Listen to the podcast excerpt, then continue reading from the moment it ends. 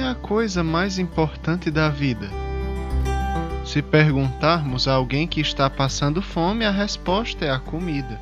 E se fazemos a mesma pergunta a alguém que está passando frio, a resposta é o calor. E se perguntarmos a alguém que está se sentindo só ou abandonado, a resposta deve ser a companhia de outras pessoas. Mas e se todas essas necessidades estiverem satisfeitas? Ainda existe algo de que todo mundo precisa?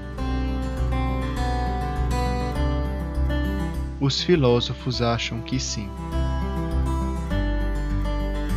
Todos necessitamos de amor e de cuidado também, mas existe mais uma coisa de que todos necessitamos. Precisamos descobrir quem somos e por que vivemos.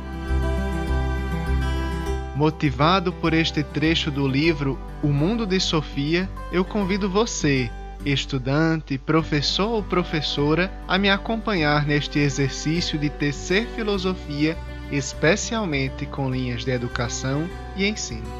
Se deixe atravessar por esta experiência.